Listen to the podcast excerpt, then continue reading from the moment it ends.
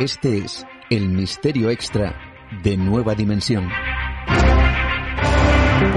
Hoy sí toca tener sensaciones intensas porque el caso que nos ocupa es uno de los más aterradores que jamás se han registrado en la historia de Estados Unidos.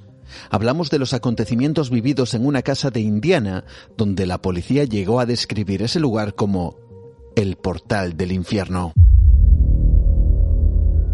Todo comenzó en el año 2011, cuando la Toya Ammons, enfermera de profesión, se mudó con sus tres hijos a la localidad de Gary, en Indiana.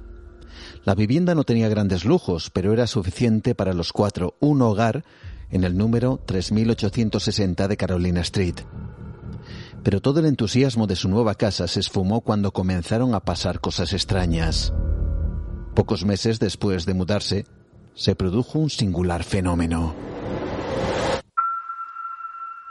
Cientos de moscas habían aparecido concentradas en el porche de su casa y en su interior, algo que ninguno de sus vecinos había padecido. La Toya decidió fumigar la casa. El problema desapareció, pero empezaron a ocurrir cosas mucho peores. Todos los miembros de la familia comenzaron a escuchar cómo alguien parecía subir y bajar las escaleras en mitad de la noche.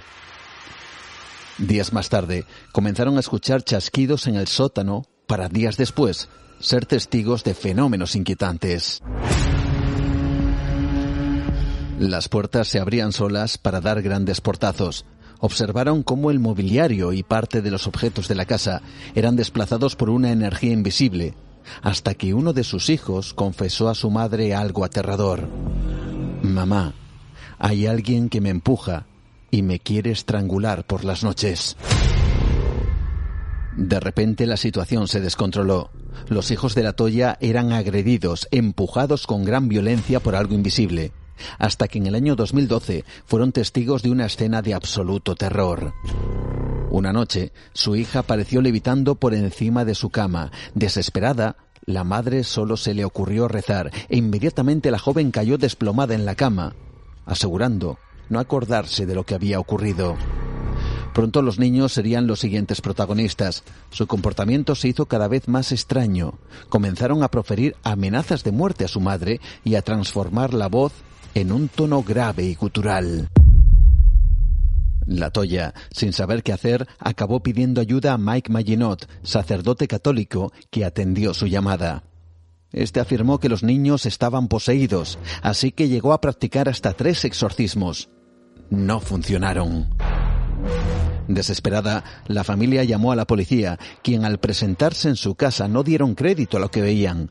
Los muebles se desplazaban solos y los niños parecían estar en un estado de trance que fue registrado en un informe de 800 páginas en donde los agentes determinaron que aquella casa era el portal del infierno. Los hechos comenzaron a conocerse en la zona y la casa fue rebautizada por los vecinos como la Casa de los 200 Demonios. El Departamento de Servicios para Niños y la policía regresó al lugar al no dar crédito a lo que los agentes habían descrito. Charles Austin, quien era en ese momento capitán de la policía, llegó a afirmar que notó presencias extrañas y malévolas en la casa, a tal punto que cuando salió de allí tomó una fotografía de la fachada cuando no había nadie en su interior. Lo que vio le sobrecogió. Entre la oscuridad de una de las ventanas aparecía una silueta de forma humana, pero sin rostro. Finalmente, la Toya Mons y sus hijos abandonaron la casa. El temor que produjo fue tal que se decidió demolerla. Nadie ha construido nada allí desde entonces. Nadie se ha atrevido siquiera a hacer un parque o una pequeña zona de ocio, porque los vecinos afirman que ese solar sigue maldito que siguen pasando cosas como si efectivamente ese enclave fuera, tal como dijo la policía, el portal del infierno. Buenas noches.